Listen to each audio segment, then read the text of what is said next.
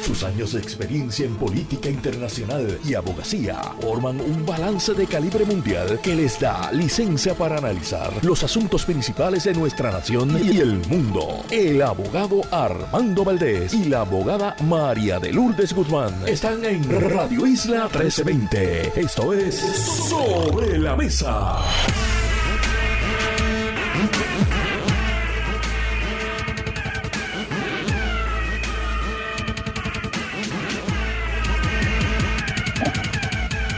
Buenos días, Puerto Rico. Soy Armando Valdés. Usted escucha sobre la mesa por Radio Isla 1320. Hoy en Sobre la Mesa, Rafael Bernabe estará analizando junto a nosotros aquí en el programa. Además, a las 9 y 24 de la mañana, esta no se la pueden perder, Melissa Solórzano, una gran amiga, una gran librera puertorriqueña dedicada a la literatura infantil estará con nosotros para hablar sobre el tema ¿Por qué regalar libros en la Navidad? Yo tengo interés personal ahí, obviamente, pero sí, yo creo que lo más bonito que uno puede regalarle a un niño, los regalos más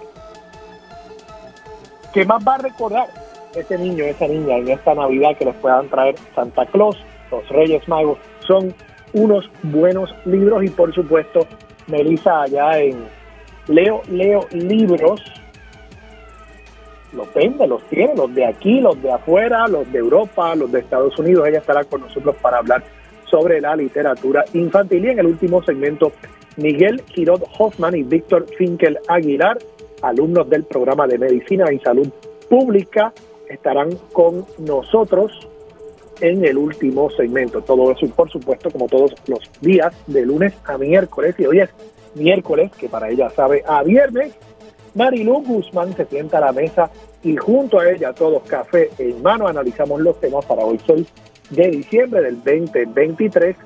Son las 8 y un minuto de la mañana. Los asuntos del país tienen prioridad, por eso llegamos a poner las cartas sobre la mesa. Vamos a poner las cartas sobre la mesa de inmediato. Quiero discutir varios temas en la mañana de hoy. Voy a estar tocando lo que está sucediendo en la Comisión Estatal de Elecciones con la nominación o la falta de una nominación para una persona sustituir a el ex juez o el juez Rosado Colomer, que era el presidente de la Comisión Estatal de Elecciones y al él abandonar el cargo ha dejado a la eh, presidenta alterna, vicepresidenta o presidenta alterna del cuerpo a cargo de la Comisión Estatal de Elecciones y hay una disputa acerca de si esa persona, la presidenta alterna, puede completar el término del presidente o si por el contrario lo que establece el código electoral, código electoral que de paso lo redactó el Partido Nuevo Progresista, si lo que establece el código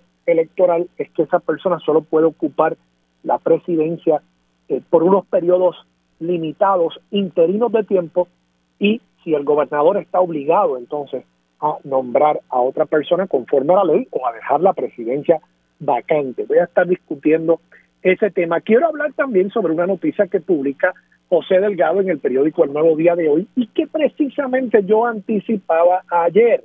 Y es que, según Delgado, el Pentágono valida la aspiración electoral de Elmer Román. Elmer Román, como ustedes saben, es eh, empleado, funcionario del gobierno federal y al gobierno federal, a los empleados del gobierno federal, le aplican unas normas en cuanto a la participación política de estos funcionarios y el Pentágono, por lo visto, ha llegado a la conclusión, y yo les había anticipado esto, que una participación en una elección en Puerto Rico, donde se identifica como PNP o popular o victorioso, independentista, lo que fuera, no infringe la restricción del Hatch Act a nivel federal. Tendría que ser una elección en la que se identifique como republicano o demócrata, que son los partidos para fines de esta ley que convertirían a la elección en una partidista.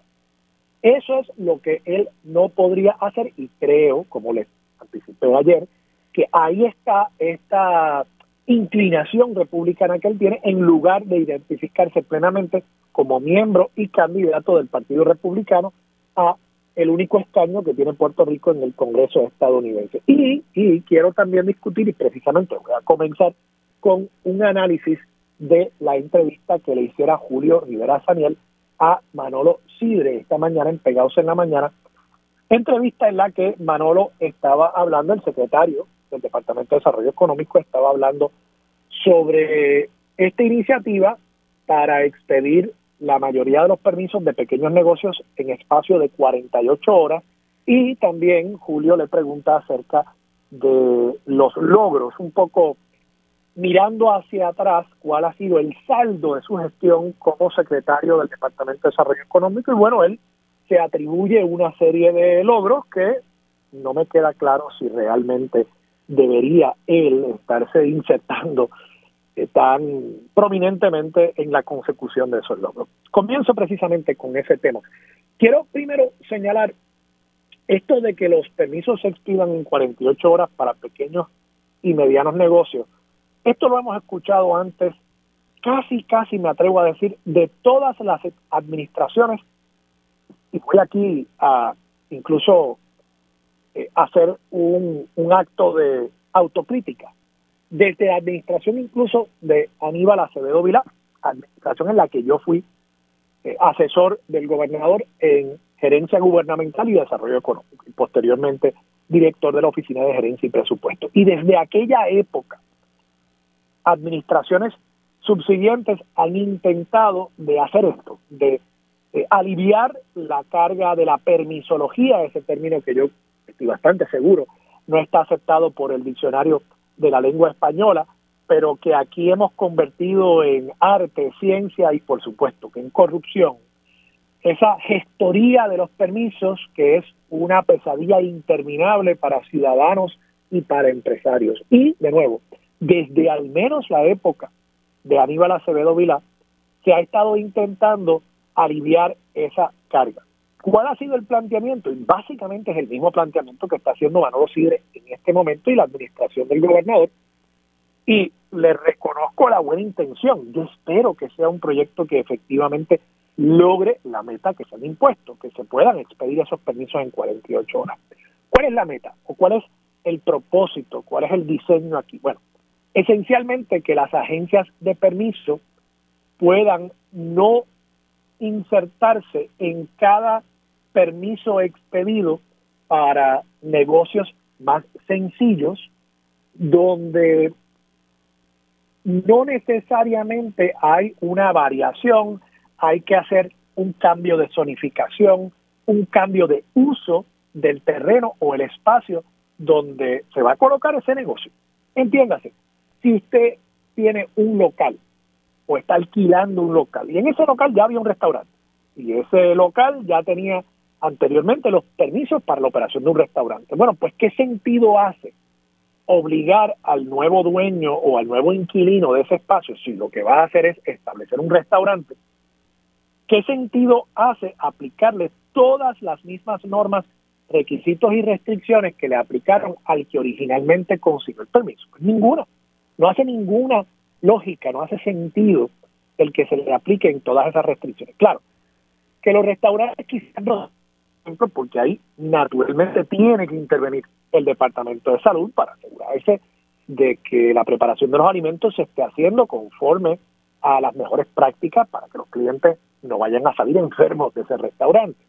Pero quizás, si bien uno tendría que hacer esa inspección de salud, uno puede eliminar un montón de otras inspecciones y un montón de otros de esa manera expedir el permiso de forma más rápida.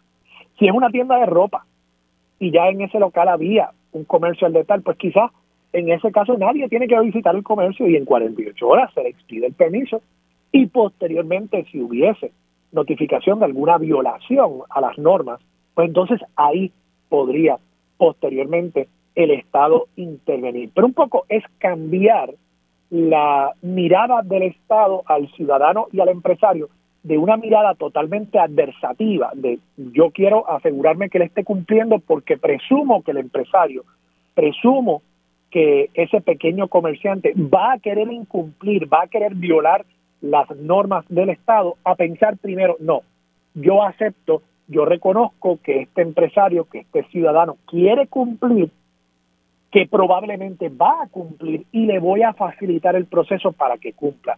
Y yo creo que ese cambio de perspectiva es necesario y felicito y reconozco a la administración y al secretario de Desarrollo Económico por hacer eso. Me parece que es una iniciativa importante y de nuevo, esto no solamente le va a aliviar la carga a el empresario, en la medida en que las agencias tengan que intervenir menos, en estos casos, muy posiblemente puedan dedicar esos mismos recursos a intervenir en los casos que sí levantan controversias públicas por razón de las variaciones que ocasionan, por razón de los problemas ambientales y los crímenes ambientales que hemos visto en este cuatrienio que ocasionan. Entonces, es un uso más eficiente tanto del tiempo del empresario como del tiempo del empleado público, que en lugar de estar yendo a un centro comercial a inspeccionar un local donde se va a poner una tienda de ropa, pueden estar dedicados mejor a aquellos proyectos donde se van a talar árboles, aquellos proyectos donde se va a hacer una variación del uso y pueden haber objeciones por parte de los vecinos. Esos proyectos entonces también, en teoría, se agilizaría, no necesariamente la expedición del permiso, sino se agilizaría el proceso para llegar a una conclusión y a una determinación final por el Estado que pueda favorecer al empresario como también pueda no favorecerle, pueda denegarse ese permiso. Pero se da más seguridad jurídica en la medida en que el proceso es más rápido, es más ágil para el ciudadano, para la parte interesada y por supuesto también para el empresario. Yo siempre, incluso con esto termino este tema, he pensado que en muchos casos, centros comerciales, por ejemplo, en muchos de esos casos es totalmente innecesario que el Estado intervenga.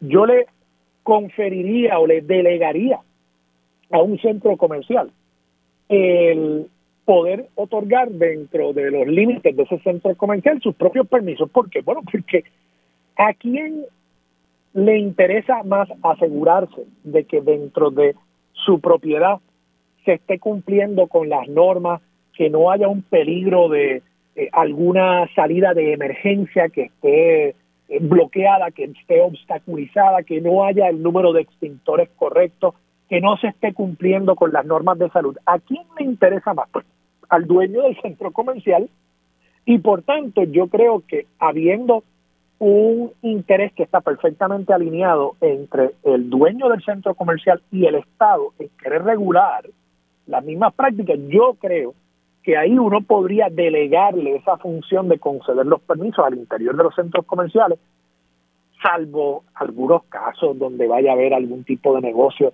que pueda representar un riesgo o que sea particularmente nuevo, digamos que alguien quisiera montar un negocio de bungee jumping dentro de Plaza Las Américas, bueno, pues quizás ahí uno tendría que intervenir un poquito más. Pero fuera de eso, yo creo que uno podría confiar en que empresa fonallera o cualquier dueño de centro comercial podría expedir los permisos, asegurarse de que se esté cumpliendo, porque el interés de ese centro comercial está alineado, me parece, con el interés regulatorio del Estado de asegurarse que eh, la seguridad, el bienestar y la salud pública de las personas que visitan esos centros comerciales esté, esté asegurada. Dicho eso, la entrevista con Julio no se quedó ahí. Julio le hace la pregunta acerca del saldo de estos tres años como secretario de Desarrollo Económico. Y Manolo Sidre dice, bueno, yo no quiero atribuirme estas cosas, pero ¿cuál es el récord? Y entonces empieza a decir que ha bajado el nivel de pobreza en 2.7%, que el nivel de desempleo históricamente bajo, en single digits, ¿verdad? Que está por alrededor del 6%, 7%, y señala una serie de otros datos estadísticos que apuntan a una mejoría económica en Puerto Rico. Yo no voy aquí a cuestionar los datos, muchos de estos datos de paso son validados por economistas validados por agencias federales como el Bureau of Labor Statistics. Y que yo no voy aquí a cuestionar necesariamente los datos. Lo único que sí quiero plantear es que si bien es posible que estemos viendo una mejoría en esos datos, uno tendría que hacerle la pregunta a Manolo Sidre qué es lo que él ha hecho, qué es lo que ha hecho esta administración para lograr esos números. Muchos de estos números, muchas de estas tendencias venían heredándose de la era post-María por la inyección masiva de fondos federales que ha habido en Puerto Rico. Y todos los economistas precisamente apuntan, incluyendo, de paso, Robert Mujica, esta semana el director ejecutivo de la Junta de Supervisión Fiscal, apuntan a que la burbuja económica que puede estar viviendo cierto sector de la población y que se refleja en esos datos económicos, esa burbuja tiene que ver con los fondos federales y no con gestión alguna que haya hecho el gobierno para alentar un desarrollo económico autogestionado o al menos autóctono de aquí, que pueda sostenerse a largo plazo, porque en la medida en que estemos dependiendo de fondos federales para provocar ese desarrollo económico, ¿qué sucede entonces cuando deje de haber disponibilidad de esos fondos federales, de esas inyecciones masivas de dinero? Pues si no hay algo que lo sustituya, si no se están haciendo inversiones que propendan a la sostenibilidad de ese ciclo económico, vamos a caer de nuevo en una situación recesionaria. Así que yo entiendo por qué Manolo Sidre lo hace, estamos en campaña eleccionaria, escucharemos este mensaje de parte de Manolo Sidre y de parte del gobernador Pedro Pierluisi. Pero juiciosamente yo creo que en el análisis uno tiene que preguntarse qué ha hecho Manolo Sidre, qué ha hecho el gobernador para lograr eso. Si esta medida, por ejemplo, de los permisos en 48 horas lo hubiésemos visto hace tres años, pues quizás podría decir, mira, yo hice eso de los permisos y eso ha facilitado la creación de cientos de miles o al menos decenas de miles de nuevas empresas en Puerto Rico y eso es lo que está empujando la actividad económica. Pero no, eso lo acaban de anunciar ahora. Y durante este cuatrienio lo que hemos visto es el mal manejo precisamente del reglamento único de permisos del año 2020 que ha sido detenido en el tribunal sin que el gobierno tuviese una alternativa a ese reglamento. Y así por el estilo, muchos otros traspiés, un plan económico que se nos vendió a principios de cuatrienio como la gran cosa, que acabó siendo simplemente un bosquejo de un plan publicitario, y no habiendo acciones concretas a las que uno pueda apuntar de la gestión de Manolo Sidre, creo que es un poco deshonesto el que él entonces ahora esté atribuyéndose unos logros en unas estadísticas económicas que yo personalmente, a que me pueda hacer el mapa, yo personalmente no puedo atar a una acción concreta que él haya dado durante los pasados tres años. Es más, le dejo esa sobre la mesa a ustedes, a ver si alguien me puede escribir y decirme cuál, cuál acción concreta uno podría de Manolo Sidre y del Departamento de Desarrollo Económico atar específicamente a esta mejoría en los datos económicos. Dicho eso, no quiero que se me quede este tema sobre la mesa porque lo traje ayer y yo creo que se los anticipé ayer. Cito aquí del artículo que publica hoy el amigo corresponsal del Nuevo Día en Washington y colaborador de este espacio, José Delgado, hasta para evaluar los requisitos que impone la ley federal Hatch sobre las actividades políticas de los empleados federales el puesto de comisionado residente de Puerto Rico en Washington recibe una mirada diferente. El Pentágono confirmó que Elmer Román, quien es subsecretario adjunto de Defensa para la integración de la misión, podrá continuar como empleado federal mientras es aspirante. Normalmente un empleado federal estaría impedido de continuar en su trabajo si decide aspirar al Congreso, pero cuando se trata de Puerto Rico, ese impedimento no existe de acuerdo al Departamento de la Defensa. Cita directa las limitaciones impuestas por la ley Hatch no se aplican en esta situación porque el señor Román no es candidato a un cargo político partidista y el papel de Puerto Rico en la Cámara de Representantes no es el de un miembro votante tradicional afiliado a un partido. El señor Román no tiene que renunciar a su puesto actual como subsecretario adjunto de Defensa para la integración de la misión debido a su participación como candidato en esa elección, indicó el comandante Tim Gorman, portavoz del Departamento de la Defensa. Dice además Elmer Román, no estoy corriendo representando el Partido Republicano, el Partido Demócrata, sino el partido local que está a favor de la estabilidad, que es el Partido Nuevo Progresista. Román admitió, por otro lado, que como precandidato a la comisaría residente tendrá que consultar con el Departamento de Defensa antes de asumir posiciones sobre temas de política pública relacionados con el Congreso. Y nada, esto se refiere, eso lo había adelantado ayer, que en En Estados Unidos está esta ley que se llama el Hatch Act. Impone una serie de restricciones a la participación política, trabajo político, actividad política que pueden hacer los empleados federales. Impone una restricción a que un empleado federal aspire a un cargo político partidista y define partidista como una elección en la que figure una persona representando a uno de los partidos nacionales que haya estado en la elección presidencial anterior.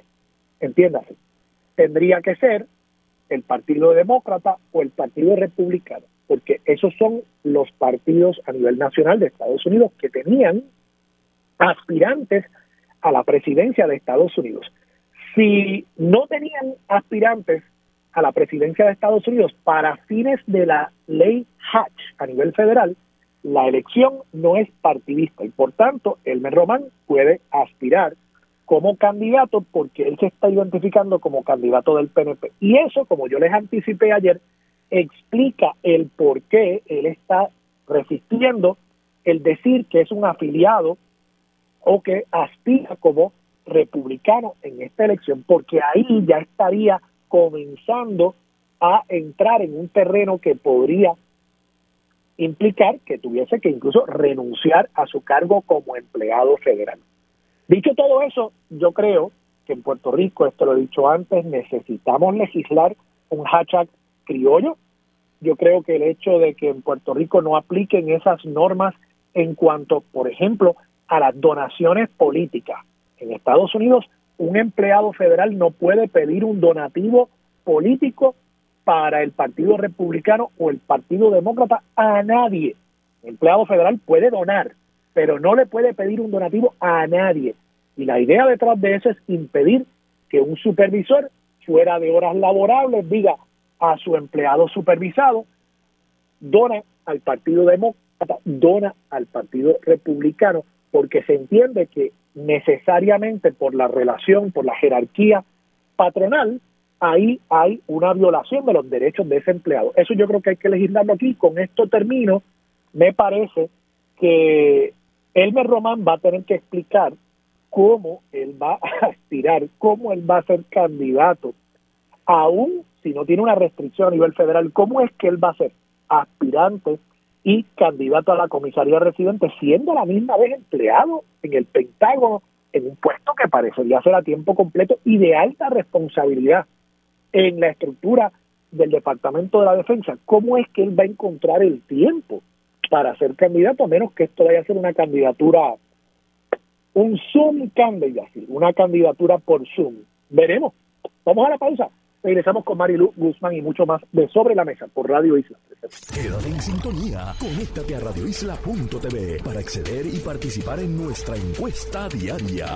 Sobre la Mesa por Radio Isla. Los asuntos de toda una nación están sobre la mesa. Seguimos con el análisis y discusión en Radio Isla 1320. Esto es Sobre la Mesa. Regresamos hoy, Armando Valdés. Usted escucha sobre la mesa por Radio Isla 1320. Marilu Guzmán está por sentarse a la mesa, pero me da, me da el tiempo entonces para comentar y analizar esta noticia sobre la Comisión Estatal de Elecciones. Cito aquí a Gloria Ruiz Cuila en página 6 del periódico El Nuevo Día, tras afirmar que la Comisión Estatal de Elecciones no está acéfala, el juez Anthony Cuevas del Tribunal de Primera Instancia de San Juan aseguró ayer que resolverá en los próximos días el pleito incoado por el presidente del Senado, José Luis Dalmau, que cuestiona la jefatura del ente electoral. ¿Qué está pasando aquí? Miren, lo que está pasando es que el PNP enmendó el Código Electoral. El Código Electoral del 2020 establece que hay un presidente y un presidente alterno. Y ese presidente alterno no es, no es una figura que esté ahí para sustituir indefinidamente en una especie de plan sucesoral al presidente ante una vacante. Yo creo que la ley es bastante clara. Cuando uno lee el texto del Código Electoral del año 2020, que lo redactó el PNP, queda claro que la presidencia alterna es para una vacante temporera en la presidencia. Hay una enfermedad, hay una ausencia por la razón que fuere, está la presidenta alterna o está el presidente alterno. Pero no es que si el presidente de la Comisión Estatal de Elecciones renuncia o es removido de su cargo, simple y sencillamente el presidente o la presidenta alterna ocupa ese cargo sin más. No. Según la ley, vamos, podrían haber otras leyes que establezcan que, eh, por ejemplo, en Estados Unidos el vicepresidente o la vicepresidenta sustituye al presidente por el resto del término para el cual fue electo el presidente. Y eso está establecido claramente en la Constitución de Estados Unidos. Pero en el código electoral, el lenguaje yo creo que es bastante claro en el sentido de que la persona que ocupa la presidencia alterna, en caso de una vacante permanente en la presidencia, no es que sustituye al presidente y permanece allí por el resto del término que le tocase al presidente o a la presidenta. Y en ese sentido yo creo que el caso que está llevando el presidente del Senado está bien llevado porque está defendiendo las prerrogativas del Senado para confirmar, de la legislatura, para confirmar a una persona a un cargo. Y además está protegiendo la institucionalidad y la legalidad de las decisiones que tome la persona que preside la Comisión Estatal de Elecciones, porque de paso, la última determinación judicial que había sobre esto era del juez Alfonso Martínez Piovanetti, que al desestimar la demanda anterior del Senado, por no estar madura la controversia, dijo que al, cerrar la sesión del Senado quedaba vacante la presidencia de la Comisión Estatal de Elecciones y la sesión legislativa cerró el 14 de noviembre, noviembre pasado. Así que ya llevamos más de dos semanas con una persona ocupando la presidencia de la Comisión Estatal de Elecciones, que conforme a la última decisión de un tribunal en Puerto Rico, podría estar ocupando la presidencia ultravire. Y uno tiene que cuestionarse si las decisiones, qué peso jurídico tienen las decisiones que está tomando una persona, que no sabemos a ciencia cierta si ocupa el cargo legalmente o no. Y por eso yo creo que el caso que está llevando el presidente del Senado es la vía correcta para que se llegue a una conclusión sobre esto. Y de nuevo, tengo que insistir, yo creo que el texto de la ley es bastante claro, pero toda esta controversia es de hechura del Partido Nuevo Progresista que aprobó un código electoral sin el consenso de más nadie que no fueran sus propios correligionarios. Y ese texto, al igual que el texto de la ley de la delegación de cabilderos y del plebiscito de estatus que puede convocar todavía el gobernador durante este cuatrienio, está repleto de errores y contradicciones y aquí estamos viendo precisamente una de ellas. Marilu Guzmán. Saludos Armando, buenos, días. buenos días a todas las personas que nos escuchan. ¿Qué te parece esta controversia?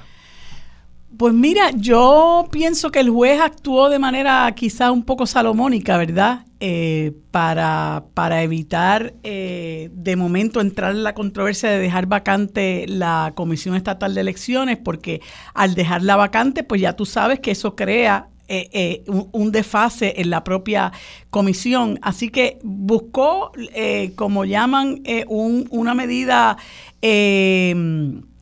profiláctica de mantener a la, a la presidenta interina para dar, como dice la propia, eh, me parece que las propias expresiones, paz y tranquilidad eh, en, en, el proceso. Pero de nuevo, el, el el asunto medular es la forma y manera que un poco tú lo estabas trayendo, la forma y manera en que aquí se traquetea con las leyes electorales, buscando la manera de que el partido en el gobierno arrime la brasa a su sardina cada vez que, que están en el poder y muchas veces aprovechando lo que llamaba de Castrofont el, el banquete total, pues ellos son se comportan de, manera muy golosa y quieren aprovechar el poder que tienen tanto en la rama legislativa como en la ejecutiva para aprobar legislación que les permita colocarse en una posición de ventaja eh, en todos estos eh, esquemas que les van a permitir eh, perpetuarse en el poder.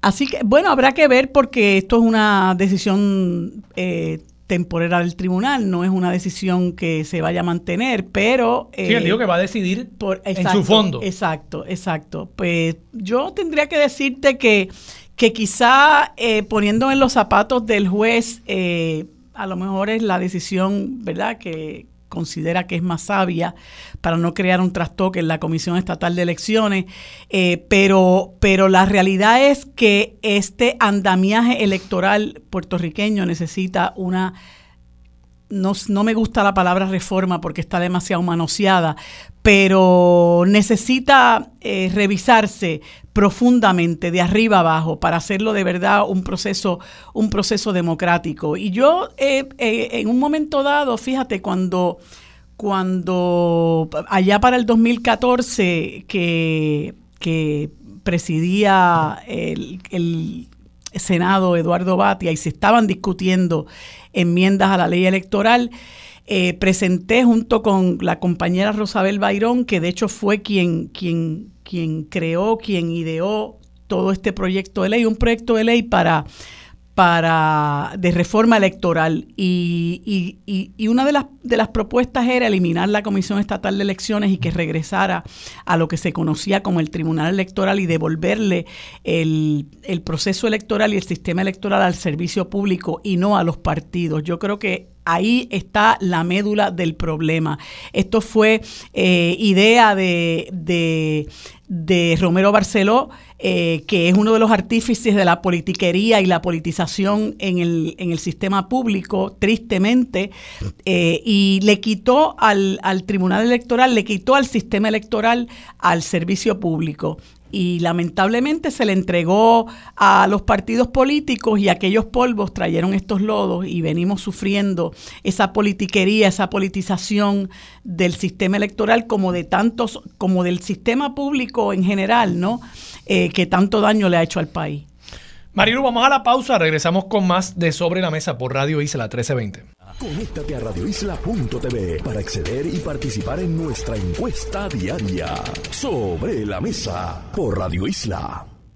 Los asuntos de toda una nación están sobre la mesa. Seguimos con el análisis y discusión en Radio Isla 1320. Esto es Sobre la Mesa. Regresamos, soy Armando Valdés, usted escucha sobre la mesa por Radio Isla 1320. Marilu Guzmán sigue sentada a la mesa. Marilu, Elmer Román, ¿qué tú crees? Pues. Mira, ¿qué te voy a decir? oye, eh, perdona que me ría porque no quiero que se tome como una falta de respeto a este señor. Yo tengo unas reservas muy grandes con, su nombramiento. Para empezar, ¿verdad? Pues yo le eh, obviamente voy a combatir el PNP con todas las fuerzas de mi corazón. Eh, eh, igual que voy a combatir el bipartidismo, pero en el caso particular de Elmer Román, yo te tengo que decir que a mí me parece que es como, como si no hubiera habido nadie, nadie, nadie en la faz de la tierra disponible para aceptar esa posición. Y entonces, eh, simple y sencillamente, porque este señor eh, es militar de carrera, pues pretenden imponérselo al país como si él fuera el, la solución a todos los problemas, a todos los problemas que nosotros estamos enfrentando. Entonces, Primero viene el asunto, yo, yo siempre he, partido de la premisa de que una persona que se ofrece para, para trabajar por el país tiene que tener una trayectoria, ¿verdad? Yo no creo en la gente que viene de paracaídas y de, momento dicen, ay, yo este, quiero luchar por esto, por aquello, por lo otro, pero de momento usted va, va a querer luchar. Oiga usted que ha hecho en la mitad de su vida, ¿verdad? Que ha, hecho, que ha hecho en el resto de su vida, eh, de su vida útil. Eh, y este señor, pues, ha estado en la milicia, ¿verdad? Esa ha sido su carrera y, si eso lo hace feliz, pues, fantástico. Yo tengo mis serias reservas con, la milicia eh, y... Y entonces él, él cuando, cuando habla, primero que es una persona que no tiene, ¿verdad? No, no tiene carisma, es una persona que no tiene cultura política, es una persona que no tiene profundidad, es una persona que en las expresiones que yo escuché que dio en la comparecencia del domingo, eh, muy llanito, muy trivial, muy superficial, eh, hizo un papelón en la entrevista que le hizo Rafael Lenín, que yo vi un extracto por, por, las publicaciones de las redes sociales, hasta la propia Jennifer González empezó a hablar con él, eh, por él. Él te dijo ya que era republicano. Eh, entonces, hay una cosa que a mí me preocupó mucho, más allá de si el domicilio, de si la última vez que votó fue en el año 2000, que obviamente refleja una falta de interés absoluto por la por la por lo que está ocurriendo en nuestro país, o sea, una persona que lleva 20 años que no vota en el país, pues pues te puedes imaginar la importancia que le da a las cosas que ocurren aquí. Entonces, con ese con ese bagaje él viene ahora a proyectarse como el que, ay, nos va a conseguir tantos fondos federales para continuar perpetuando esta política de dependencia de los fondos federales, que es la que está alimentando el Partido Nuevo Progresista. Pero una, un asunto me dio mucha preocupación y fue las expresiones que él hizo, que lo comenté ayer con los amigos Federico de Jesús y, Edil Sepúlveda, fueron las expresiones que él hizo en el sentido de que cuando él vaya a hablar de Vieques, él tiene que pedirle permiso al Departamento de la Defensa. Y yo dije, pues se fastidiaron los viequenses se echaban los viequenses, no tienen absolutamente nada que buscar con Elmer Román, porque desde hace 20 años, primero los 60 años de bombardeo y misericordia de la, de la Marina de Guerra de los Estados Unidos, con toda la secuela que eso trajo, ¿verdad? Del daño ambiental y del daño humano eh, que, ocasionaron, eh, y la indolencia que ha eh, representado, eh, que han exhibido, perdón, eh, en la limpieza de, todo el daño ambiental que han hecho, que todavía allí hay artefactos explosivos. Que, que, no se hayan ocupado siquiera, lo menos que le debe la Marina de Guerra a, a, Vieques es un hospital. Y esa gente se ha hecho de la vista larga después de todo el daño que ha ocasionado en la isla municipio. Entonces él dice que que él tiene que pedir permiso para hablar sobre Vieques cuando una de las cosas que Vieques ha reclamado urgentemente después de la salida de la Marina de Vieques es la desmilitarización, la devolución de los terrenos, la devolución eh, la descontaminación, perdón, y el desarrollo económico, que es lo que le llaman las 4D que han reclamado los viequenses a, raíz de, que el pueblo sacó a la Marina de Guerra a los Estados Unidos y ellos aparentemente lo que han hecho es eh, castigar al pueblo de, de Vieques por haberlos sacado de allí, hacerse de la vista larga, los han dejado a su suerte. Y entonces ahora tenemos un tremendo candidato a comisionado residente que si va a mover un dedo por Vieques, pues tiene que pedirle permiso al Departamento de la Defensa. Yo creo que eso es una falta de respeto. Eh, yo creo que eso eh, demuestra eh, que, o sea, es un dato adicional al hecho de que Elmer Román es un candidato fabricado. Elmer Román es una persona que no tiene los méritos para para asumir esa posición, porque un candidato a comisionado residente es mucho más que ir a los Estados Unidos a pedir fondos federales. Yo creo que si usted es candidato a comisionada residente, hay una situación en Puerto Rico que es eh, eh, eh, vital, es una, una, una, una, situación evidente, que es la situación de subordinación en la que nosotros vivimos y que hay que denunciarla en el Congreso de los Estados Unidos. Y yo sencillamente, yo no veo que Elmer Román tenga ni el compromiso, ni, ni el bagaje, eh, ni los méritos para, para, una posición de esa naturaleza. Y, este tema que tú traes, eh, Marilu, de nuevo, lo, lo comenté en el primer segmento. Y cito aquí directamente del artículo de José Delgado. Román admitió, por otro lado, que como precandidato a la comisaría residente tendrá que consultar con el Departamento de la Defensa antes de asumir posiciones sobre temas de política pública relacionadas con el Pentágono. Y por supuesto, eso trae el tema de Vieques, pero trae un sinnúmero de otros temas. Aquí todavía hay instalaciones eh, militares eh, en, en, Puerto Rico, Fuerte Buchanan, por ejemplo, y, y, uno puede suponer que habrían muchos temas en los que el Departamento de la Defensa pueda tener un interés en cuanto a posiciones que vaya a asumir él como precandidato Y uno se pregunta, pero entonces, ¿cómo él va a representar? ¿A quién él está representando con esta candidatura? Exacto. ¿A quién se debe el ¿A quién se debe? ¿Al pueblo de Puerto Rico o al Departamento de la Defensa de Estados Unidos? Que esto tampoco yo quiero ponerle aquí un matiz de que si coloniaje, de que si eh, eh, tema imperial, lo que fuera. Lo mismo yo creo que uno cuestionaría si él fuese candidato a congresista por un distrito en Nueva York. ¿A quién tú representas? ¿A los ciudadanos de ese distrito o a la milicia que puede tener una base en ese distrito? ¿Verdad? Eh, y en este sentido yo creo que hay una contradicción, hay un conflicto ahí para él lograr ejercer una candidatura exitosa planteando temas que son de interés para gran parte de la población, entre ellos tú mencionas, por supuesto, al, pueblo eh, viequense. Y lo otro que yo también cuestionaba, ¿cómo es que este individuo va a correr una campaña siendo empleado del Pentágono? O sea, yo, yo no entiendo, o sea, el día tiene 24 horas Presumamos que el trabajo de él es de 8 horas, ¿verdad? En el Pentágono. Y presumamos también que es en el Pentágono, que él tiene que estar allí porque de paso estos trabajos... Él va a trabajar remoto. O sea, estos trabajos del Departamento de la Defensa usted no puede estar trabajando remoto. Porque son cosas donde a veces usted tiene una reunión y usted tiene esa reunión en un sitio seguro, en una instalación donde hay manera de impedir eh, señales de celular, de impedir que haya ningún tipo de efecto que pueda estar escuchando la conversación que usted está teniendo con otros oficiales de la milicia o de la inteligencia norteamericana. Entonces, evidentemente él no puede hacer ese trabajo, pienso yo, trabajo importante, a menos que a menos que eso sea un título nada más. Sí. Y nos están queriendo vender que es la gran cosa y realmente pero eh, algo de eso puede haber. Puede haber, pero me, sospecho que no. Me sospecho que es un cargo importante. Pues entonces, si es un cargo importante en el Pentágono, ¿Qué es lo que él va a hacer? Va a hacer campaña a través de Zoom.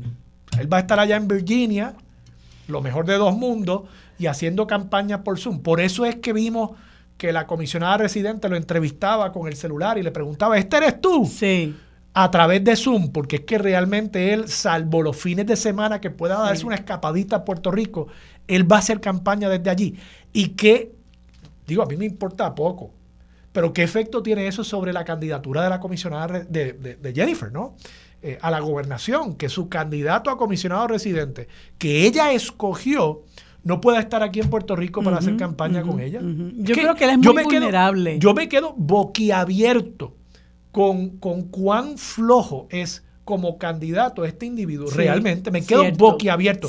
Y que esta haya sido la selección de Jennifer te dice a ti que luego de que el general Reyes se hizo a un lado porque además que se metió a trabajar en Luma, entiendo, ¿verdad? El general Reyes está en Luma. sí, cierto. Eh, pues luego de eso, por lo visto, no tenía más banco. Se acabó y empezó a buscar y buscar y buscar. Y bueno, pues llegó a este. Parece que quería un militar, ¿verdad? Está enamorada de, la idea de tener un, general o algún tipo de militar. Pues dijo: Elmer Roman, iris what iris. Sí. Pero. A mí me parece como yo creo, que, yo creo que, es, un pasivo. es muy flojo, es muy flojo y lo que le espera no es fácil porque va a tener que enfrentar unos debates.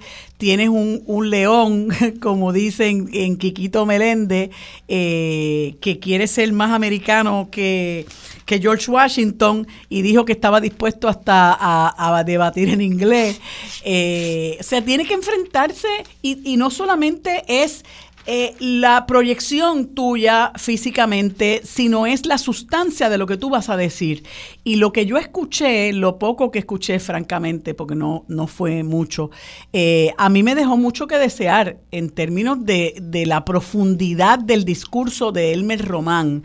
Más allá de salirse de la igualdad y la estadidad, y la estadidad y la, igualdad. Eh, yo creo que el país espera mucho más, y yo le hablo particularmente a los estadistas que tienen que analizar realmente todos estos discursos de promesas de lo que le van a traer, de lo que le van a, de lo que le van a traer al país, vamos, que todo, cada cuatro años se sigue haciendo salir agua, eh, mientras ellos logran unas posiciones de poder para su propio beneficio. Eso es lo que yo creo que el PNP eh, de buena fe debe examinar. ¿Hasta qué punto van a seguir creyendo en todos estos cantos de sirena que a fin de cuentas se hacen sal y agua? Yo sigo viendo a una Jennifer González poco a poco desinflándose. Y a un gobernador Pierluisi no es que esté creciendo. Yo, yo creo que Pierluisi la apuesta de él no es a crecer, es a desinflar a Jennifer. Y, son tantas decisiones erradas, es su incapacidad incluso de nombrar un director de campaña, todavía no sabemos. Sí. Vega Borges, que es su coordinador electoral, está cubriendo todas las bases, pero ella no tiene un coach, ella no tiene eh, un, manager de ese equipo, director de campaña. Eh, y, y de nuevo, este nombramiento de este compañero de papeleta, que insisto, lo dejo sobre la mesa, a mí no me sorprendería que en las próximas semanas se eche para atrás.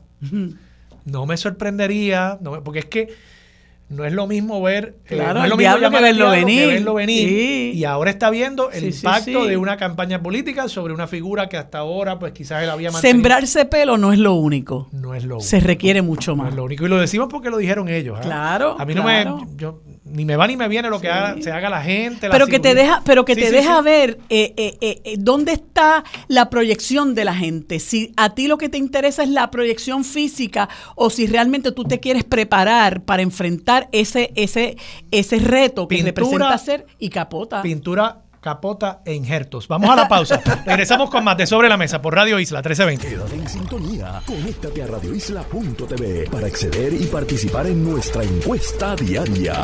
Sobre la Mesa por Radio Isla.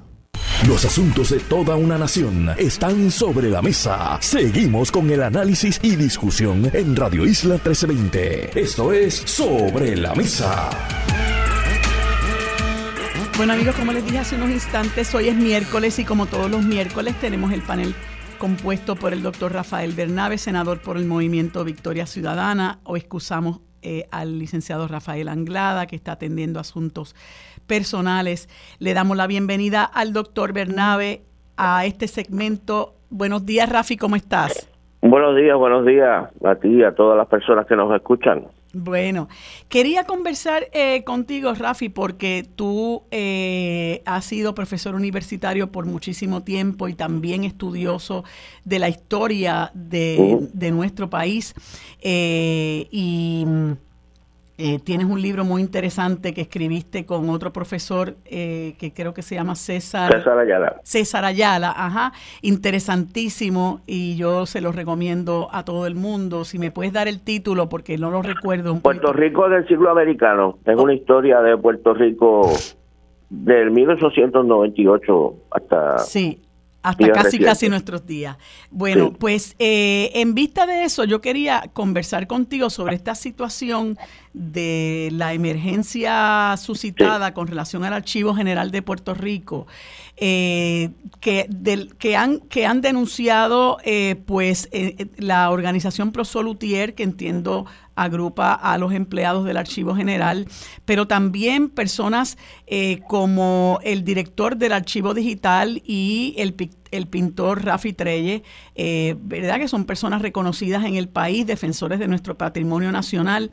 Eh, y realmente esto ha indignado a, mucha gente en el país la condición en la que se encuentra el Archivo General y las consecuencias de que de la indolencia, ¿verdad? De que no se atienda, de que no se cuide adecuadamente este patrimonio nacional que, que es de tanta, de tan, de tanta importancia para nuestro país, de nuestra memoria histórica y que a su vez eh, eh, tiene amplísimos recursos para la investigación y para el estudio de nuestra historia. Y entonces eh, resulta que aquí hubo unas lluvias y entonces con esas lluvias eh, reventó una subestación y da la impresión de que de, de no ser por la denuncia pública que se hace por estos diferentes, estas diferentes personas y sectores, pues esto hubiera seguido, ¿verdad? Cuesta abajo. Eh, incluso eh, el, pintor Rafi Treyes expresa en una columna que publicó en el día de ayer que él visitó el archivo general y, no es una cuestión de un mes y medio, eh, es un asunto que data de mucho tiempo, que se ve abandonada la estructura y cristales rotos, eh, en unas condiciones realmente deplorables que a su vez dejan ver la falta de interés de los gobiernos y muy particularmente del gobierno del PNP que ya lleva cinco años eh, en el poder, eh, más de cinco años, desde el 2017. Eh, la, la, falta de interés que hay en la protección de nuestro patrimonio, ¿verdad? De lo que representa la, la, como te decía ahorita, la memoria histórica de nuestro país. Y me gustaría conocer tu, tu opinión sobre este tema. Sí, bueno, yo concuerdo con todo lo que tú has señalado. Este es un tema que a mí me toca muy, muy de cerca, precisamente porque soy historiador. Eh, mi trabajo en la Universidad de Puerto Rico ha sido siempre estudiar la, la historia de Puerto Rico y estudiar la literatura puertorriqueña, para lo cual también se utilizan los archivos existentes. Y si algo a mí me ha, me ha fascinado, siempre me ha gustado, ha sido visitar los archivos. Con los archivos, para la gente que los escucha, no queremos decir, ¿verdad? Cuando uno dice la palabra archivo, la gente piensa como en un mueble, ¿verdad? Donde, hay unos documentos y eso es un archivo, pero también archivo se utiliza eh, cuando hablamos del estudio de la historia en todos los lugares donde se depositan materiales históricos que nos permiten conocer qué es lo que ha ocurrido, cómo nuestra sociedad, nuestra cultura, los países han evolucionado a través de la historia puede, pueden ser depósitos donde hay mapas, por ejemplo, donde hay libros, donde hay revistas, donde hay documentos de eh, las agencias de gobierno del pasado, ¿verdad? Yo te doy, yo te voy a dar un ejemplo. Cuando en la década del 80 yo con otros compañeros hicimos una investigación sobre unas huelgas muy importantes en la historia de Puerto Rico, unas huelgas en la década del 30, una huelga que, que hubo muy importante de la industria del azúcar en 1934 y después otra huelga muy importante que hubo en 1938, una huelga de los muelles, que son eventos muy importantes en la historia de nuestro país que marcaron nuestras vidas, que implicaron cambios importantes en la sociedad puertorriqueña, esas luchas de los trabajadores, y es importante recordar qué fue lo que hicieron los trabajadores, cómo se desarrollaron esas huelgas. Bueno, la única manera que tú tienes de estudiar eso es por, mirando los periódicos de esa época, mirando eh, los eh, archivos, los eh, las los informes que hacía la policía, por ejemplo, la policía de Puerto Rico en aquella época, igual que ahora, supongo, tenían una cosa que llamaban el libro de novedades, que era que en los cuarteles los oficiales de policía, cuando acababan la ronda que habían dado durante el día o la noche, pues escribían en, en, ahí, este, llegué a la casa tal, pasó esto, arresté a esta persona, estaba en la plaza del pueblo de Ponce y pasó aquello, etcétera. Y esos libros de novedades están allí en el archivo. O sea, tú puedes ir allí pedir, dame el libro de novedades de la policía del pueblo de las juntas, este en tal fecha, para tú ver, ¿verdad?, qué, qué pasó. Y así hay infinidad de materiales que para los historiadores, para los que queremos reconstruir cómo fue que llegamos a, ¿verdad?, donde estamos ahora, son, eh, son, son extraordinarios. Eh, y, pero como tú señalas, esos son materiales que por su propia naturaleza son muy frágiles, son, son vulnerables a la humedad, son vulnerables a los insectos, son vulnerables al calor, son vulnerables a todo tipo de, fenómenos que puede llevar a que se deterioren o que se pierdan. Eh, y por lo tanto, los países que actúan responsablemente tienen archivos que eh, buscan eh, preservar, buscan proteger ese tipo de material para que no se deteriore. y como tú señalas, en Puerto Rico tenemos varios lugares. Uno es el archivo que está en San Juan, eh, justo frente al Parque Muñoz Rivera. Y como tú señalabas, basta pasar por el frente, yo paso por el frente todos los días, porque trabajo en el Capitolio, eh, y basta ver la fachada, y la fachada parece un edificio abandonado, no parece un edificio que esté eh, en funciones ni siquiera, y uno pasa por ahí y uno dice, bendito, el Archivo Nacional, este y mira mira la, la apariencia que, que tiene. Y como tú señalas, yo hace algunos años que no entro, pero yo he entrado porque, como te dije, he hecho investigación histórica. incluso hace algunos años ya tú podías ver que había muchísimos muebles viejísimos que estaban que estaban rotos. Yo me acuerdo que una vez me senté en una mesa para leer un, un documento y me senté en la silla de madera que estaba allí en la mesa y la mesa y la y la silla literalmente se desintegró este, eh, porque muebles muebles muy viejos eh, las instalaciones pues es verdad deterioradas. Y como tú señalas eh, muchas veces depende de que los trabajadores y trabajadoras que están viviendo esas condiciones sean los que las denuncien porque tú pensarías el, el archivo ha tenido directores a través del tiempo y tú pensarías verdad que esos directores estarían haciendo la denuncia o haciendo el reclamo etcétera y realmente quizás lo han hecho por vías administrativas por vías internas eh, pero no ha tenido efecto. Solamente cuando se hace un reclamo público es que, eh, bueno, ojalá se tome acción. Como alguien decía, ¿verdad? Ayer estaba el gobernador, yo vi un tuit de alguien que, que me pareció muy a propósito, muy triste, pero muy a propósito, ¿verdad? Que había unas imágenes del gobernador dando parranda por las estaciones de radio. Este, y entonces decía, el gobernador tiene tiempo para para ir a dar parranda por las estaciones de radio, pero no tiene tiempo para ocuparse de la emergencia que hay en el Archivo Nacional. Te añado que hay otra estructura que no se ha mencionado tanto, que a mí también me ha preocupado mucho, de eso yo presenté una, una resolución de investigación para estudiar su situación, porque es la colección puertorriqueña en la, Biblioteca Lázaro de la Universidad de Puerto Rico, ah. que también es un edificio quizás que quizás no está tan deteriorado como el edificio del Archivo Nacional, pero que es un edificio que también ha tenido problemas muy serios de humedad, de goteras, de, de sabandijas, de abandono. Hay pisos completos que están prácticamente inaccesibles porque tienen eh, asbesto eh, y el proceso de remoción es costosísimo y es largo.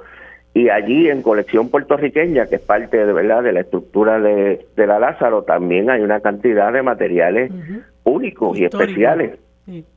Eh, allí, allí, eh, en, un, salón relativamente pequeño, pero que lo que tiene allí dentro es, es extraordinario, ¿verdad? y y los trabajadores de la Biblioteca Lázaro también se han comunicado con nosotros para señalarlo, el peligro en que están esos materiales allí también, no solo en el, en el, en el archivo general. Eh, yo, eh, mi pesadilla, eh, yo no sé si tú recuerdas, hace como, no sé, tres o cuatro años, en Brasil hubo un fuego terrible en un museo grandísimo que, que había allí con materiales artesanales, materiales históricos de la cultura brasileña, que se perdieron cosas ¿verdad? Eh, insustituibles eh, como resultado de aquella situación. Y una pesadilla mía es que pueda pasar algo así, ¿verdad? Eh, porque un incendio, por ejemplo, en, el, en el archivo que ya lo hubo aquí en Puerto Rico. o un incendio en la biblioteca Lázaro, este no es un edificio que se quema, el edificio lo reconstruimos de nuevo. Eh, es todo ese material histórico que, que, no se que no se puede sustituir, parte del cual ni siquiera se ha todavía estudiado debidamente por los por los historiadores, ¿verdad? Porque es un proceso largo este proceso. Y como tú señalas, todo eso indica eh, las cosas que eh, la sociedad en que estamos viviendo, la sociedad en que vivimos, se valoran y no se valoran. Como yo he planteado muchas veces, nosotros vivimos, tenemos una estructura social en que lo que más se valora es lo que genera ganancia, lo que genera riqueza monetaria para algún sector privado, ¿verdad? Este, y por lo tanto tú oyes en la radio constantemente la discusión de si qué, qué negocios vamos a promover, si vamos a vender más automóviles, si no vamos a vender más automóviles, etcétera. Y yo no voy a entrar en debate con eso. Es importante que los negocios prosperen, es importante que la economía crezca, pero no solo de pan vive la sociedad, ni el hombre, ni la mujer. Vivimos también de la cultura y la cultura no solamente, no necesariamente va a generar ganancias. Nadie va a hacerse rico escribiendo historia y nadie va a hacerse rico eh, manteniendo el, archivo nacional bien, pero vamos a tener historia, vamos a tener cultura, vamos a tener memoria de lo que somos y eso también es parte de lo que es una sociedad. Y entonces la sociedad, una sociedad responsable tiene que invertir en esas cosas, ¿verdad? Tiene que invertir en preservar todo ese tipo de, eh, de material. Y cuando uno va a otros lugares, eh, esto es un problema que existe en otros países también, no solo en Puerto Rico, pero en algunos lugares se ha trabajado muy bien con esto.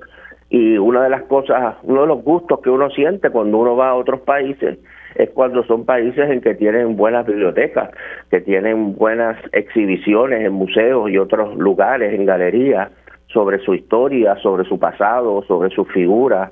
Eh, tú vas, por ejemplo, a, México, eh, allí a Ciudad de México, y vas a, puedes ir a ver a cinco, seis, siete museos eh, magníficos sobre la historia de México y sobre el pasado de México, la historia de la Revolución Mexicana, la historia de la reforma, la lucha por la independencia, eh, la, la, pintura mexicana, bueno, muchísimas cosas. Eh, y Puerto Rico, que tiene una riqueza, eh, tiene una historia tan interesante, que tiene una cultura tan interesante, que tiene unas artes en todos los niveles muy desarrolladas, pero todo ese legado histórico, pues no lo cuidamos, no lo preservamos.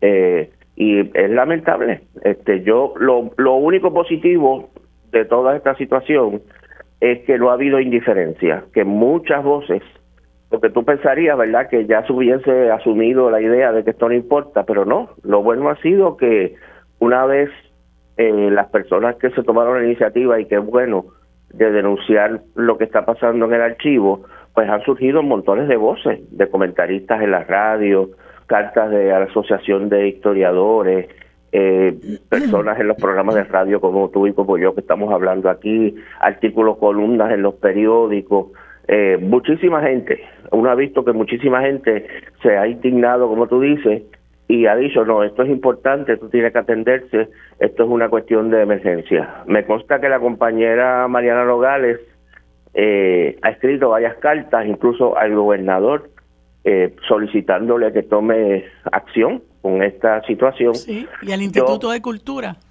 Sí, yo me comuniqué el, el lunes de la oficina mía, nos comunicamos con el mismo archivo para ponernos a disposición de cualquier cosa que fuera necesaria o que pudiéramos ayudar para darle más publicidad a esta situación, que es lo que está más o menos a nuestro alcance. Y eh, incluso planificar una visita, eh, que espero que podamos hacerla próximamente, para, para ver y documentar, cómo está esa situación y tratar de darle más, más visibilidad, ¿verdad?, de, de, qué es lo que está sucediendo, porque, porque ciertamente para los que nos interesa la historia es, es dramático y para los que vivimos la historia, que son todos, porque todos somos parte de la historia, eh, pues tiene que ser preocupante, ¿verdad? Que se borre nuestra memoria. Es como si alguien viniera, cada uno de nosotros somos quienes somos, quien me está oyendo es quien es, por la memoria que tiene, por los recuerdos que tiene, los recuerdos de su niñez, los recuerdos de sus padres, los recuerdos de sus días de escuela, los recuerdos de su vida de universidad o los recuerdos del trabajo en el pasado, los recuerdos que tenemos en la cabeza, eso es lo que somos. Imagínense que alguien venga y nos borre los recuerdos que tenemos en la cabeza, pues es como dejar de ser nosotros, perder nuestra nuestra personalidad. Eh, y lo que aplica a un individuo le aplica a un país. Si, si borramos nuestros recuerdos y nuestra memoria, pues eh, no, no, es como si perdiéramos nuestra nuestra presencia, nuestra personalidad, nuestra identidad, el nombre que tú quieras utilizar. Eh, y, eso pues no es la manera que uno quiere vivir, evidentemente. Claro, y eso y eso abre, ¿verdad? Otro espacio de lucha, otro frente de lucha en el país, eh, que yo creo que es muy importante lo que tú muy bien señalabas de la necesidad de que nosotros los puertorriqueños y puertorriqueñas conozcamos nuestra historia porque nos ayuda a formarnos, ¿verdad? Es una dimensión distinta de quién somos. Eso nos ayuda a entender por qué estamos donde estamos, ¿verdad? Nosotros no podemos eh, fragmentar la, la, historia y, y, hay mucha gente que desconoce qué es lo que ha pasado previamente eh, con este país, ¿verdad? Eh, conversaba yo. Yo ayer con, con, Armando en el sentido de, de, este, de este afán que hay ahora de, de un poco eh, eh, menospreciar la, la, alianza porque es una alianza donde nos vinculamos con, con el Partido Independentista y, y, y uno critica que eso se haga por precisamente por la historia de criminalización eh, y de prejuicio contra el movimiento independentista que es un es un es un proceso que continúa hasta hoy día, ¿no? Y es importante conocer que, esa, que eso ha ocurrido en nuestra historia.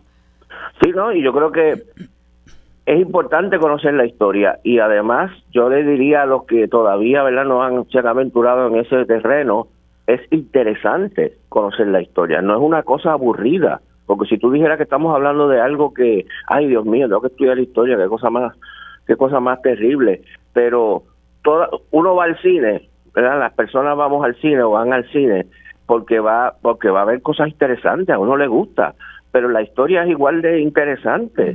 La historia de los conflictos políticos, la historia de la evolución de las luchas sociales, la historia de la guerra, lo que le interese de esos temas, ¿verdad? La todos esos elementos es lo que estamos hablando cuando estamos hablando de la historia. Como dije, en Puerto Rico ha habido luchas sociales de todo tipo, la, las huelgas de los trabajadores, que son una cosa interesantísima desde el principio del siglo XX, las luchas ambientales, las luchas por la defensa del ambiente, que no empezaron ahora, los conflictos políticos. Si usted es popular, estudiar la historia del Partido Popular, de la vida de Luis Muñoz Marín y su evolución, cómo fue que surgió ese partido en la década del 30, en el contexto de la Gran Depresión. Si usted es estadista, la historia del movimiento estadista y de figuras como Barbosa y el anexionismo en el siglo XIX y cómo los anexionistas en el siglo XIX se relacionaban con los separatistas, eh, todo una historia fascinante de debates políticos, de de iniciativas políticas, qué fue lo que hicieron, qué fue lo que nos dijeron. A veces son figuras que tenemos una idea muy general de quiénes fueron, pero realmente no sabemos qué fue lo que hicieron. ¿Por qué nos acordamos de Barbosa? ¿Qué fue lo que hizo Barbosa? ¿Verdad? Tenemos la imagen de Barbosa, eh, sabemos que era médico, sabemos que era negro, pero aparte de eso no sabemos mucho. No sabemos mucho más. Y nos ayuda a explicar muchas cosas, Rafi, muchas interrogantes que nosotros tenemos. Nos ayuda también a, a no decir disparate, eh, que mucha gente pues eh, habla sin saber y yo creo que eh, debemos combatir la ignorancia. Eh, se me acaba el tiempo, Rafi, me, me, ha agradado mucho esta conversación, la seguiremos, eh, la retomaremos y hay que seguirle dando, hay que seguir, dar, hay que darle seguimiento a este asunto del archivo, como tenemos que darle seguimiento también a la situación de la Biblioteca José M. Lázaro, que es una joya y que está en el recinto universitario de Río Piedras. Así que gracias nuevamente, Rafi, por haber estado conmigo en este espacio. Que tengas buen día. Quédate en sintonía. Conéctate a radioisla.tv para acceder y participar en nuestra encuesta diaria. Sobre la mesa por Radio Isla. Los asuntos de toda una nación están sobre la mesa. Seguimos con el análisis y discusión en Radio Isla 1320. Esto es Sobre la Mesa. Bueno amigos, en este segmento que dedicamos a la coalición Paz para la Niñez Conversamos con Mel Solórzano, librera y experta en libros infantiles, a quien le damos los buenos días y las gracias por acompañarnos en este espacio. Buenos días, Mel, Mel ¿cómo estás? Bien, y todo un saludo, siempre un gusto estar por aquí con ustedes. Bueno, pues eh, qué curioso, estaba conversando ahorita con el senador Rafael Bernabe sobre la importancia de, leer, de buscar información, de, nutrirnos de información que nos ayuda a formarnos, ¿verdad? Y a crecer eh, intelectualmente. Eh, en ocasión de la situación que está ocurriendo con nuestro archivo general y también con la biblioteca José M. Lázaro del recinto universitario de Río Piedras, que son eh, dos joyas importantes para eh, eh, que se consideran patrimonio de nuestro país. Y, casualmente de lo que voy a conversar contigo es de la importancia de regalar libros en Navidad. ¿verdad? En un momento en que la gente se ocupa de estar buscando regalos para, para, los, para los seres queridos, amigos, etcétera, en muchas ocasiones eh, tomamos livianamente lo que es el regalo para los niños cuando nosotros tenemos una responsabilidad muy importante de ayudar a formar a nuestros niños y el regalo de libros es particularmente importante y me gustaría que me dieras tu retroalimentación sobre ese tema. Bueno, sí, definitivamente eh, la lectura es algo que el Estado no quiere que nosotros hagamos. O sea, como bien mencionaba, el, el abandono de la Lázaro, eh, del archivo general, que no hayan bibliotecas públicas mm. donde los niños puedan disfrutar, definitivamente nos pone a nosotros en las manos la responsabilidad de acercarle la lectura a los chiquis. Y aunque cualquier día es perfecto para regalar un libro, las navidades eh, dan esa oportunidad en definitivo para hacer un regalo de posibilidades y con sentido, claro. Porque cada vez que tú regalas un libro, estás regalando un mundo de posibilidades. Sobre todo por la posibilidad de, de encontrarte con información, de descubrir cosas, de vivir otras aventuras que a lo mejor si no fuera por la literatura no pudieras vivir. Y que yo em, eh, soy, soy una persona que, que, soy bastante consciente de este asunto de, regalo a los niños. Eh, y recuerdo hace muchos años una querida amiga, Wanda Colón Cortés, tenía una campaña todos los, todos los, todas las navidades en contra de los juguetes bélicos. Eh, creo que una campaña a favor de regalar libros es precisamente algo que necesitan nuestros niños. ¿Y qué tipo de literatura eh, sería recomendable para, para los niños? Porque hay ocasiones en que uno, ¿verdad? Uno, uno es el que escoge como adulto, escoge los libros, pero eh, no necesariamente la mirada del adulto eh, es la, más conveniente, ¿verdad? Hay muchas, muchos, muchos temas que pudieran resultar densos para los niños. Eh, ¿Qué tipo de literatura es la que nosotros deberíamos estar buscando? Claro, cada niño es un mundo, pero ¿qué, qué, ¿qué tipo de literatura deberíamos estar procurando? Mira, yo creo, gracias por la pregunta, porque yo creo que los adultos tendemos a a buscar libros que nos ayuden a, darles respuestas sobre temas que, que tal vez no sabemos abordar con ellos. Pero yo soy de las que cree que el lector se forma cuando tiene a sus manos libros de temas que le interesan. Entonces, como tú bien decías, cada lector es un mundo y, y hay que pensar esos regalos, ¿verdad? Para que realmente tengan sentido hay que pensar en ese niño o esa niña, niñe, a quien le estamos regalando, cómo es, qué cosas le gustan. ¿Le gusta la ciencia? Pues vamos a regalarle un libro de ciencia. ¿Le gustan los animales? Vamos a regalarle un libro de animales. ¿Le gusta investigar? Vamos a regalarle un libro que le invite a investigar. Pero más que regalarle un libro con respuestas, vamos a regalarle tal vez libros que le generen preguntas, ¿verdad? Y entonces eh, mi invitación a todos los adultos es pensar en los niños y no pensar en ellos, porque si queremos que sean lectores, tenemos que pensar en qué les gusta. Pues, el libro tiene que engancharlo, no tiene, no puede sentirse como un regaño más que les están dando, ¿sabes? Y entonces te pregunto, porque en muchas ocasiones eh, nosotros regalamos y, no le damos seguimiento a eso, me parece, ¿verdad? Eh, claro, hay niños que no tienen ningún problema, ellos ya tienen una afición por la lectura y tú los puedes dejar eh, y ellos van a, hacer el mejor uso del libro, pero hay otras veces en que tenemos que... Eh, impulsar ese amor por la lectura, ¿verdad? Que creo que es algo que también debemos mirar según la personalidad del niño, ¿verdad? Que ese, que ese e, ese libro, ese regalo no, no vaya a, un, a un archivo, a una gaveta, a un estante, eh, sino que también tenemos una responsabilidad eh, de, de que ese libro se utilice y que le sirva al niño. Mira, yo creo que es bien importante la pregunta que hace, sobre todo porque en la pandemia, los huracanes, los terremotos, todos estos contextos han puesto en relieve los rezagos significativos que hay en, en adquirir y en dominar las destrezas lectoras y de comprensión. Entonces es bien importante que los adultos acompañemos a los chiquis con la lectura, les regalamos el libro, pues tratemos de sentarnos con ellos, leamos con ellos. Muchas veces el libro puede ser un objeto intimidante para los niños porque no no saben lo que dicen, no no no entienden, no pueden leerlo porque no dominan las destrezas y se sienten intimidados.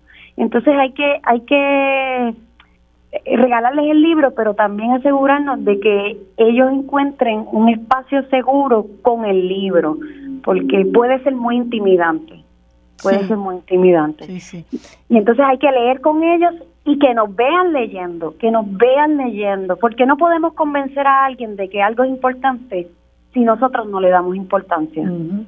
Sí, si nosotros no nos insertamos en ese, en ese eh, en ese proceso de leer con ellos. Yo creo que es importante unirnos al proceso de leer con ellos, no solamente porque los ayudamos, ¿verdad? A que disfruten de lo que la lectura del libro trae, sino que ahí hay una manera de nosotros mezclarnos, eh, acompañar al, al, niño o a la niña, mezclarnos con el niño o la niña y disfrutar de esa experiencia junto con ellas. Yo creo que eh, en, este, en esta etapa histórica en la que estamos viviendo, donde hay tantos juegos de video, donde eh, se recurre tanto a la televisión para que sirvan de niñeras de, de nuestros eh, niños y niñas, eh, es importante que creemos conciencia de nosotros insertarnos en esos procesos de ayudar a los niños a crear ese amor por la lectura, que como hablaba yo ahorita con el profesor Bernabe, pues es algo que a todos, absolutamente a todos nos ayuda a crecer, ¿verdad? Eh, Definitivamente.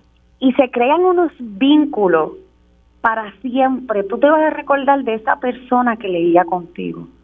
Créeme que ese vínculo no lo va a romper nada ni nadie porque la lectura genera, además de la posibilidad de conocimiento, de, conectar y tal, genera un vínculo con esa persona que lee contigo. Por eso es tan importante, definitivamente. ¿Y dónde está el, eh, tu librería, Mel, que entiendo se llama Leo Leo? Leo Leo Libros está en Cupey, en la avenida Emiliano Paul, eh, en el área de las cumbres. Y también estamos online, leoleolibros.com. Ahí está todo el catálogo disponible también. Sí, que la gente puede acceder a eso para, para poder eh, escoger los libros que, que necesitan para, para sus niños. Y te pregunto, en términos de los géneros, ¿verdad? Una niña, un niño, eh, ¿hay, algo, hay diferencias o, usualmente no hay ninguna diferencia entre géneros para dedicarse a un tema en particular? No, definitivamente la literatura no tiene género. Ahí sí que no. Eso va a depender de los intereses del chiqui, de las destrezas lectoras, pero el género no tiene nada que ver ahí. Y en términos de los del, del costo, ¿tú consideras que, que eh, hay, hay mucha accesibilidad en términos de la compra de los libros? Porque tú vas a las, a las tiendas y miras eh, una serie de juguetes y realmente para muchas personas no deben ser accesibles, ¿verdad? Entonces eso en muchas ocasiones eh, conlleva... que, que, no se tome en consideración la calidad de, de, lo que se está regalando, bueno, porque quizá no hay la capacidad económica para, para adquirirlo. Definitivamente el, el, acceso es limitado. Los libros son mucho más accesibles que hace muchos años atrás, pero de todas maneras, eh, yo por ejemplo en mi mercado, que me dedico a buscar libros en español, porque aquí casi no se produce literatura infantil en español, eh, los tengo que importar y, y, y la verdad es que no son del todo accesibles. Yo tengo en mi librería una sección de segunda mano y ahí según los clientes me van trayendo libros yo los vendo a peso para que sean este un poquito más accesibles pero de todas maneras sí hay que hay que buscar otras alternativas para que el libro sea accesible sobre todo porque aquí no hay bibliotecas públicas porque si hubiesen bibliotecas públicas definitivamente que los libros fueran muy accesibles, pero no las hay. Y se estimularía y se estimularía más la lectura como, como hace falta. Así que te agradezco mucho, Mel, eh, que, que, promuevas, ¿verdad?, esta actividad tan sana y necesaria para nuestros niños, que es la lectura. Nuevamente hacemos un llamado para que no se regalen juguetes bélicos. Eh, gracias, Mel, por tu tiempo, por haber estado con nosotros en este espacio y que tengas buen día. Quédate en sintonía. Conéctate a radioisla.tv para acceder y los asuntos de toda una nación están sobre la mesa. Seguimos con el análisis y discusión en Radio Isla 1320. Esto es Sobre la Mesa. Bueno amigos, en este último segmento conversamos con Miguel Girot y Víctor Finkel. ambos son estudiantes del recinto de Ciencias Médicas de la Universidad de Puerto Rico. Le doy los buenos días y las gracias por acompañarme en este espacio. Buenos días, ¿cómo están? Hola, buenos días. Eh, mi nombre es Victoria Finkel. Ah, Victoria, perdóname, me pusieron Víctor. Pero muchas gracias, Victoria, por acompañarnos. Está ¿Te acompaña Miguel Girot? Sí, buenos días, licenciada. Miguel Girot. No los estoy viendo, así que eh, les pido que por favor ustedes coordinen cómo, cómo van a comunicarse, ¿verdad? Para que ambos tengan la oportunidad de hablarnos de este esfuerzo tan extraordinario, tan bonito que se llama Recinto para la Calle. Yo tengo que decirles que yo estudié en la Universidad de Puerto Rico hace muchísimos años eh, y participé de algunas ¿verdad? De algunos esfuerzos, algunas luchas estudiantiles que se dieron en aquel momento. Y siempre eh, los estudiantes del recinto eh, de ciencias médicas y los estudiantes de ciencias naturales eh, casi siempre pues brillaban por su ausencia, ¿verdad? Por razones particulares de la época. hoy día tengo que decir, y de un tiempo esta parte, que eso ha cambiado agradablemente que ustedes han dado cátedra en muchas luchas eh, por mejorar nuestra universidad. Más recientemente lo que ocurrió con relación al nombramiento de la doctora Ilka Río como decana de ese recinto. Y este esfuerzo de recinto para la calle realmente eh, es algo eh, que hay que elogiar, ¿verdad? Porque ustedes han demostrado que el, el ser profesional de la salud es no solamente una profesión importante que brinda un servicio esencial a nuestra gente, sino que eh, eh, no es una profesión glamorosa, ¿verdad? No es un trabajo glamoroso y que hay mucha necesidad eh, en nuestro país y ustedes desprendidamente y con total compromiso se han dedicado a ofrecer sus conocimientos para bien de personas vulnerables que, que por razones diversas, ¿verdad? Pues quizás eh, han visto su salud en precario y me gustaría que nos hablaran, ¿verdad? De, de, por qué esta iniciativa y que, en qué ha consistido la experiencia. Sí, pues muchas gracias. Este recinto para la calle originó en el 2011 sobre de compuesto por unos estudiantes de medicina y poco a poco pues se ha evolucionado. Ahora mismo nuestro alcance comunitario más bien se dedica a la reducción de daños. La reducción de daños es una mirada alterna a ver el uso de drogas, porque muchas personas que viven con uso y experimentan eh, un trastorno por uso de opioides, por ejemplo, tienen muchos otros problemas que tal vez el uso de drogas no es su prioridad. Por ejemplo, hay muchas personas en la calle que no tienen techo y cuando uno mide en una balanza, ciertamente el no tener un techo, pues a veces es mucho más importante que atender pues su problema de, uso de drogas. Que pues esa es la reducción de daños. Y pues nosotros tenemos mayormente dos canales de trabajo. Uno, hacemos unas rondas nocturnas para los participantes que pues mayormente nuestras comunidades son personas sin techo y personas que usan drogas y entregamos material para reducir riesgo a sobredosis de opioides, limpiamos úlceras, eh, damos ropa y comida y nuestro otro canal de trabajo es la educación por pares.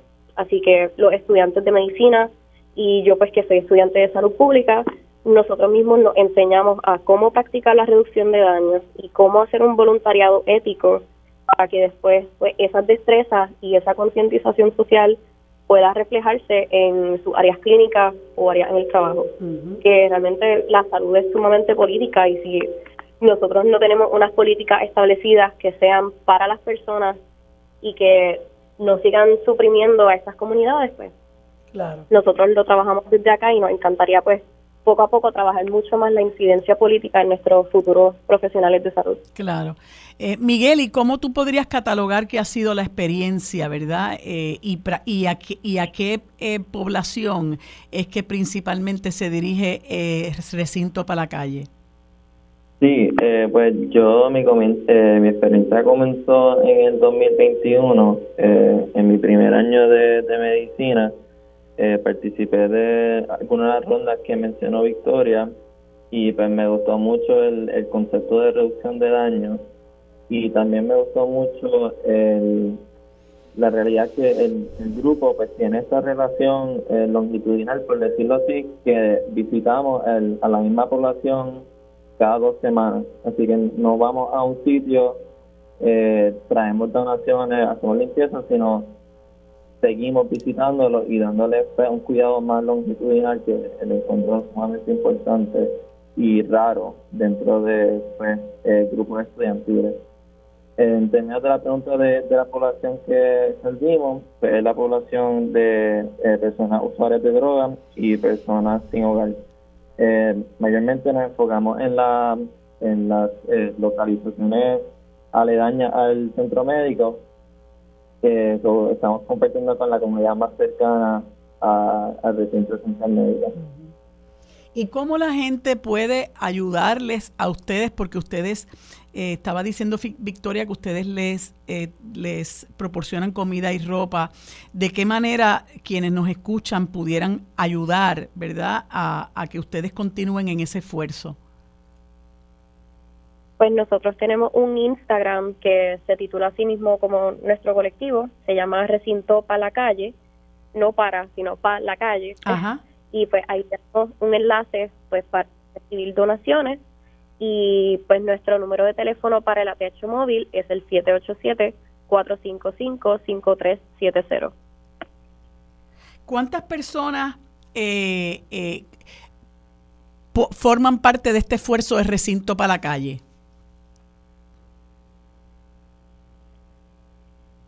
Pues eh, esto empieza desde el 2011. Eh, y me imagino que, obviamente pues se va, se va, esto se va renovando.